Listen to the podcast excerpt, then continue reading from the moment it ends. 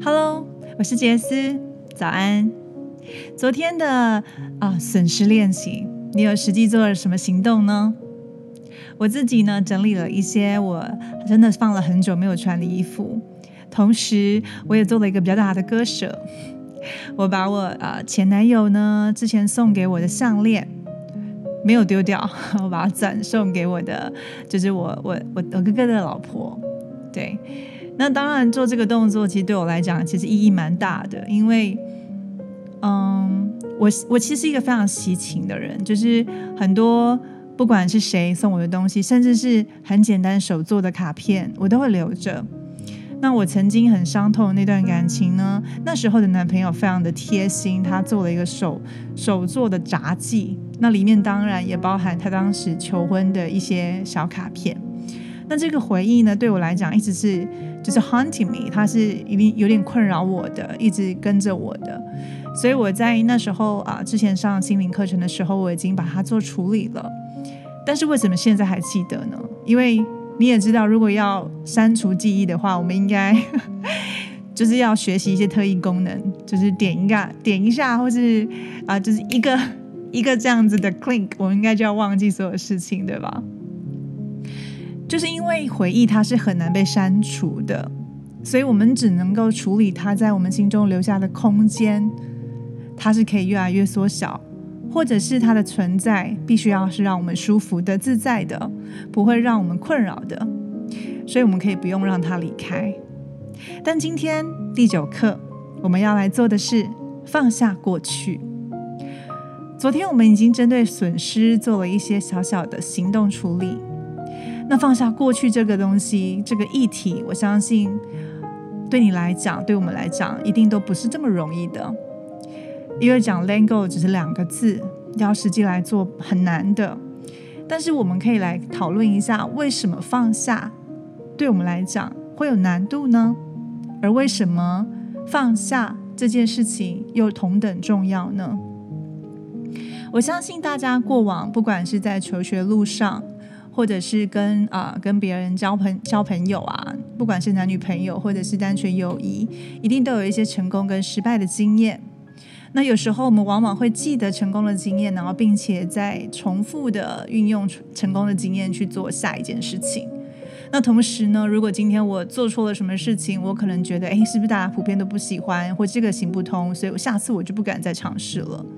就是有点一朝被蛇咬，十年怕草绳的这种体验，对吧？但是其实放下过去，就是在于我们勇敢的去检视过去的产生的痛苦，然后能够了解这件事情在我们心中产生的伤疤以外，我们可以从中学到什么？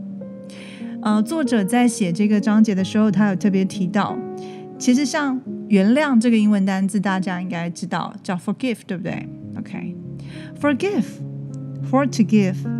中间其实就有给这件事情，所以如果今天我把放下当做是我给生命的一个礼物，我给予出去的，我给予原谅，我给予理解，这件事情它就不见得会变得这么纠结。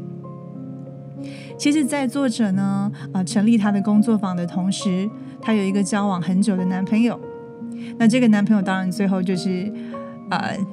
心喜欢了别人，所以就跟别人去了。那当时其实作者是非常非常受害的，他觉得怎么可以这样子，他气炸了。两个人一起做的工作坊，然后呃两个人持续的在协助彼此。那因为这样子的气、愤怒，觉得自己不平，然后不想跟对方在一起，然后或者是怎么样的报复心态。Anyways，他最后做了一个决定，是他把他自己跟他一起创立的这个工作坊无条件的。因为他只想要逃离痛苦，所以他就完全丢弃，让给那个人了。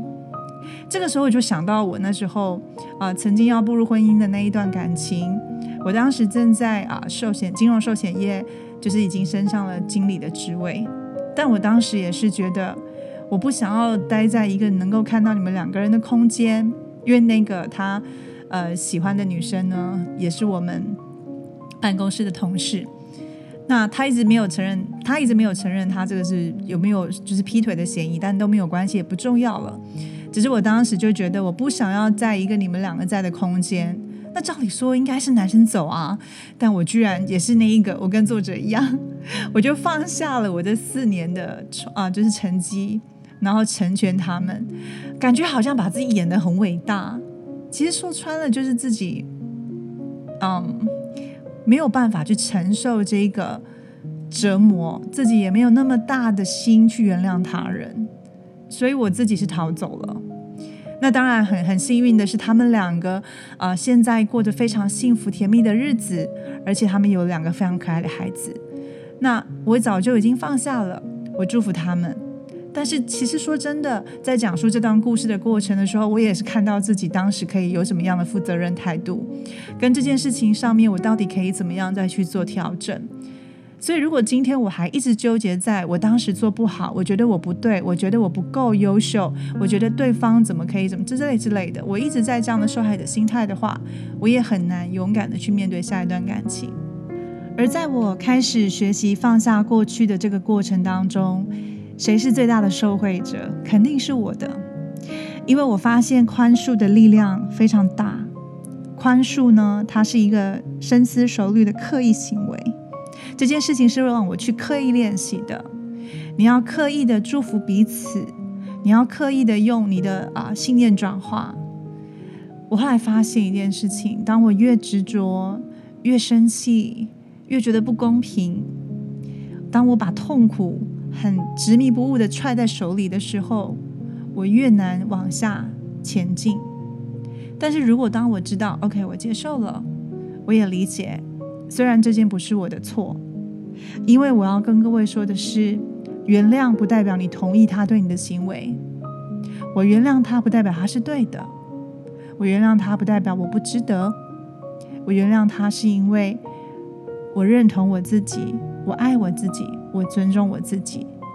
所以，当我愿意选择宽恕的时候，其实我是给自己祝福的力量最大的。怨恨的解药就是接纳。我知道说了很简单，做了很难，所以今天的练习一定要邀请大家选一个你舒适的时间，因为我们要来做放下过去这个这个练习。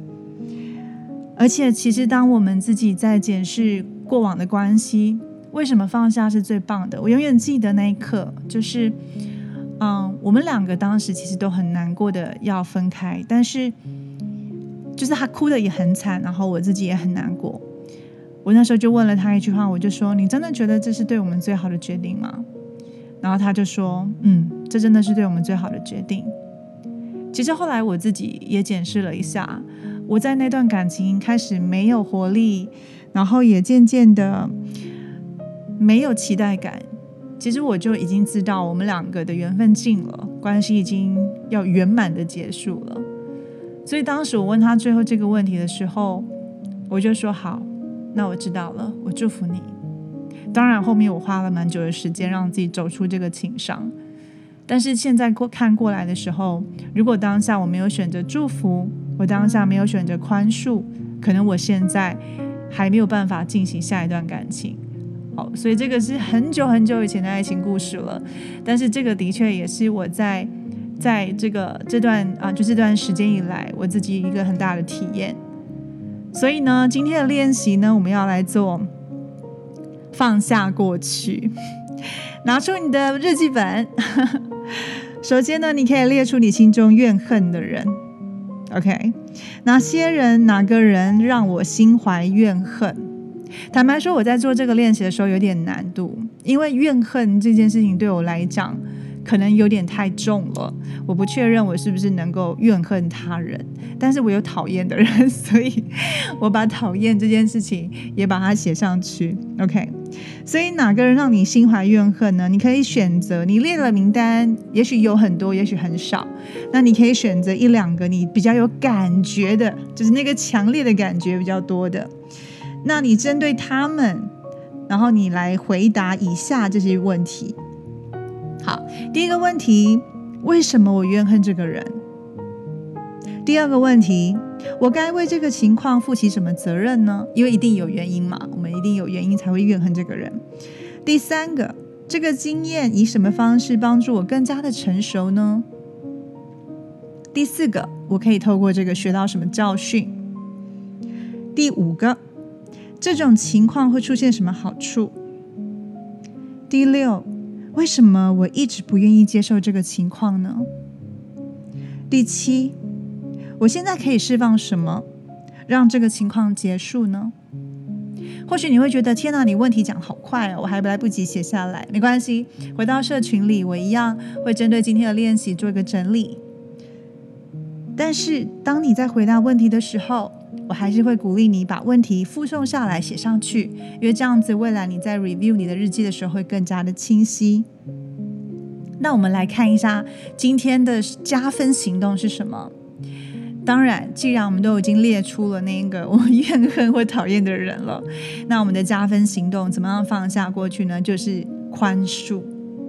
我们可以写一封信给你准备要原谅的人。当然，这封信不一定要寄出去，你可能写完之后自己想要把它烧掉，或是你要夹在日记本里都没有关系。但是我们要做这个动作，我们要跟未，我们要跟过去说拜拜，一定要用宽恕的力量去祝福他。所以呢，你可以用你啊，你能负责任的角度去写下你心中感觉到的，但是你也能够理解你是当时负责任的态度去看到你是怎么创造这些情况的。如果当你当我们都一直在讲你你你你就是怎么样怎么样，那我们永远在受害者心态的话，那这封信写下来还是会变成批斗大会的。所以我们要用原谅的角度去写。那你也可以去提到这个情况，帮助你未来怎么样变成熟了，你学到了什么，然后你怎么样去成长，你的体验是什么，都可以在这封原谅的信当中去呈现。最重要的是，如果你今天你做了这个声明，我原谅他，那你的信中的体现也要让对方收到，所以是真真实实的让对方也收到你原谅他了。我再次重申，这封信不见得要寄出去。但是当你在写的当下，你自己知道，你心里知道，你真的要原谅他，你已经原谅他了。好喽，这就是今天的练习喽，我们明天再继续。